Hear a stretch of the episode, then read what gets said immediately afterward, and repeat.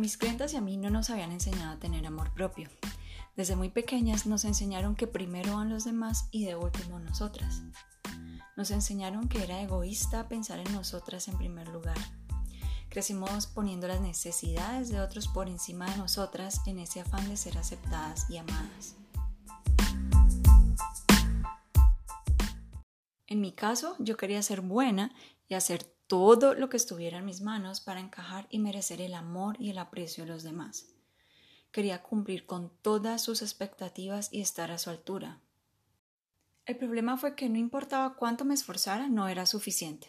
Siempre había alguien más a quien poner por encima de mí, ya fuera mi jefe, un colega, un familiar, etc. También había nuevas prioridades que eran más importantes que mi bienestar y todo eso me agotaba, pues pasaba por alto la hora de algunas comidas, me acostaba muy tarde y no hacía recesos durante la jornada. Por fortuna, un día descubrí que para evitar ese agotamiento necesitaba amarme y ponerme como la prioridad número uno. Supe que cuando yo estoy en armonía puedo dejar de desperdiciar mi energía siguiendo la agenda de otros y sus grandes expectativas. Supe que tienes que enfocarte en descubrir cómo sentir amor propio y tomar decisiones acertadas en vez de desperdiciar tu vida cumpliendo expectativas inalcanzables y poniendo a los demás por encima de tus necesidades y bienestar. Al descubrir esto, decidí aprender cómo hacer para sentir amor propio, pues no era algo natural en mí y no tenía un referente cercano a quien aprenderle sobre el tema. Entonces estuve leyendo artículos en Internet y libros de superación personal, pero todavía no lograba sentir que me amaba. Por más que leyera, seguía siendo un tema lejano para mí. Pasé varios años tratando de descifrar ese famoso amor propio del que muchos hablan, pero no te dicen cómo sentirlo.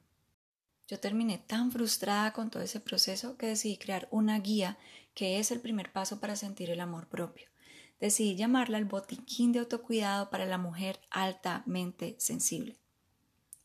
Yo pensé que si pudiera crear una guía dedicada a las mujeres altamente sensibles con tips para cuidar su salud física, mental y emocional y les ayudara a sentir el amor propio, yo estaría muy feliz. Después de 14 años de estudiar desarrollo personal, pasar algunas semanas escribiendo ideas y también contratar a una persona para que me ayudara a terminar pronto, finalmente quedó disponible. En esa guía quedaron los tips más importantes que he aprendido durante los últimos 14 años de mi vida sobre el autocuidado y el amor propio. Ahora puedo escoger actividades según mi gusto y mi estado de ánimo para conectarme con el amor propio y el autocuidado.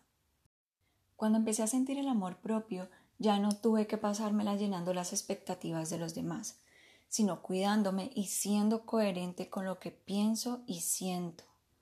Dejé de asistir a eventos que no quería, que no eran para mi más alto beneficio. Comprendí que la única vida que puedo ajustar y de alguna manera controlar es la mía.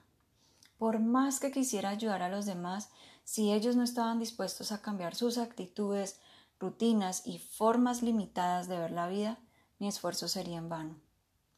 Decidí que quería utilizar toda mi energía en aquello que sí puedo cambiar, como mi forma de pensar y de vivir.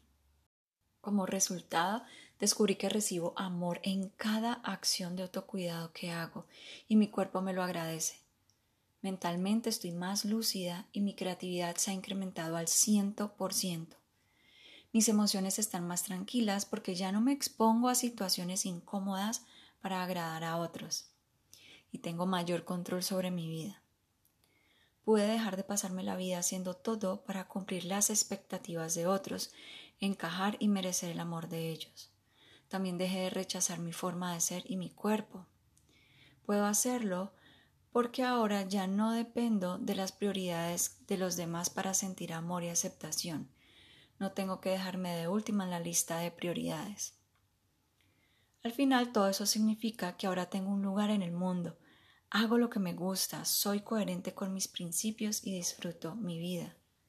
También cuido, mi cuerpo y me siento más bella que nunca.